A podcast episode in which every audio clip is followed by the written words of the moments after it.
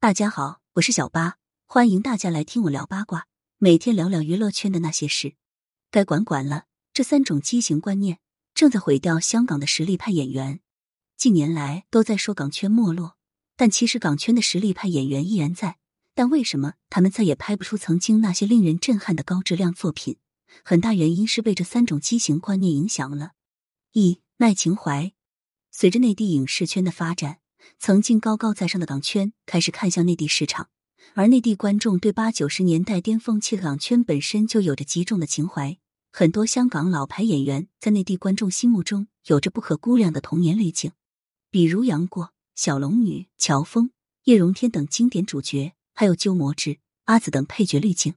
当一大批香港演员陆续来内地发展的时候，似乎他们也发现了自己曾经的经典角色在内地观众心目中的地位。抓住了流量密码的他们，通过在综艺复刻曾经的经典形象，或者炒冷饭，在翻拍剧里消费自己的经典角色等方式来内地重新就业。殊不知，这些消费情怀的行为，并不会让观众重新认识到演员的魅力，反而破坏了演员从前在观众心目中的神秘感和滤镜。作为 TVB 三届师弟的李耀祥，演技和口碑不可置否。五十八岁的他，近两年开始把重心转来内地发展。但他来内地之后拍的《凤翼》反响一般，之后他停止拍戏，开始在内地各个城市旅游，拍短视频分享。李耀祥在内地拍的第二部作品，竟然是网络大电影《大梦西游之五行山》。五十八岁的他再度出演曾经的经典角色猪八戒，但这部电影在某平台的评分只有三点四分，无疑是一部烂片。值得一说的是，《大梦西游之五行山》中还有出演唐僧的迟重瑞。同样晚节不保的，还有六十一岁的欧阳震华来内地拍了网络大电影《洗冤录》，亲自下场把自己的口碑拉低了。除了拍剧，内地综艺也是港星青睐的地方。除了在综艺上重新扮演自己的经典荧幕形象，引起一波回忆杀，还有港星可以通过综艺翻红，比如陈小春、张智霖通过《披荆斩棘的哥哥》翻红，在内地事业红红火火。友情岁月这首歌的情怀被陈小春运用的淋漓尽致。二炒冷饭，有些港星会利用自己的经典角色情怀，有些港星则直接利用观众的港片情怀。误以为只要把经典作品中的元素复刻一遍，观众就会十分受用。但他们忘记了情怀这种事情。第一次是惊艳感动，第二次、第三次便是炒冷饭。古天乐作为港圈没落时凭一己之力撑起大半个香港电影圈的港星。这几年来一直致力于炒冷饭，《反贪风暴》系列、《追龙》系列、《扫毒》系列、《使徒行者》系列、《倚天屠龙记》续集、《寻秦记》电影版、《新蜀山》，古天乐这几年的电影作品中，超过三分之二都是在炒冷饭。其实续集和炒冷饭也并不是说完全不能拍，但如果没有突破和创新，只是一味借助原来作品的影响力来拍续集和翻拍，那只会让观众审美疲劳。而古天乐的这些作品中，基本上都是传统的港式警匪片，在内核不变的情况下，靠着对七大牌港星的华丽阵容和枪战、追车场面等陈旧的场面来重现港片特色，但其实剧情完全站不住脚。光是《反贪风暴》就从第一部的六点二分，到了第五部只剩下四点六分了。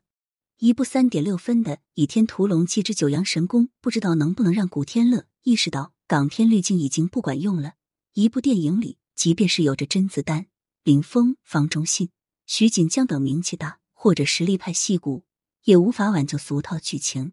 当然，古天乐作为港圈没落期的希望，他确实对香港电影的贡献不小，也让轩轩、姜浩文、张继聪等港星有了发挥的机会。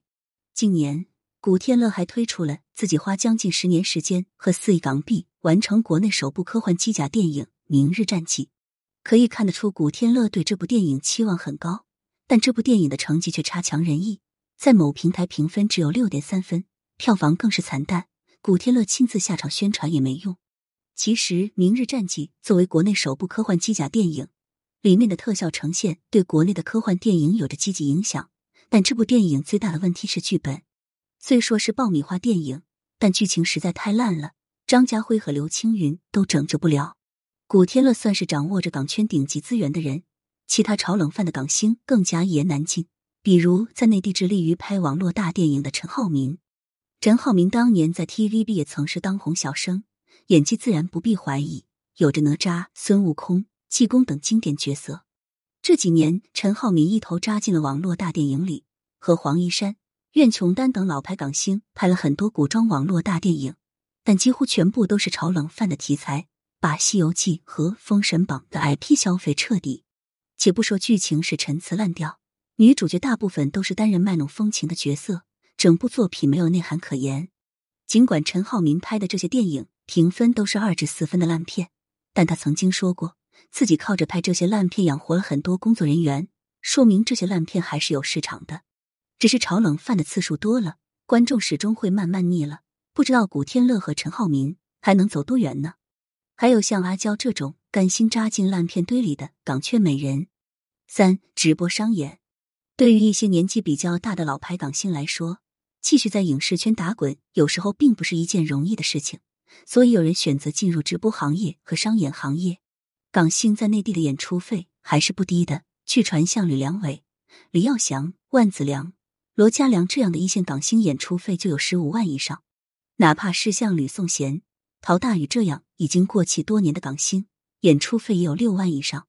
港星吴志雄来内地开了三十八间火锅店。他曾说过，自己一开始在内地做餐饮并不赚钱，而他的第一桶金其实来自商演，一个月下来接满二十场，能赚二十万。